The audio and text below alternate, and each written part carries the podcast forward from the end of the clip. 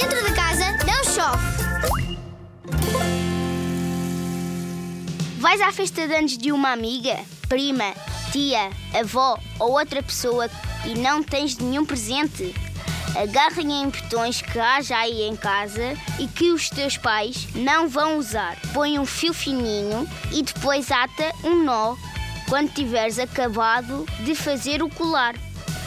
Para os botões não caírem todos, se preferires, também podes fazer uma pulseira. Aproveita para pedires ajuda aos teus pais. Pode ser que possam dar uma dica ou outra sobre que botões deves escolher.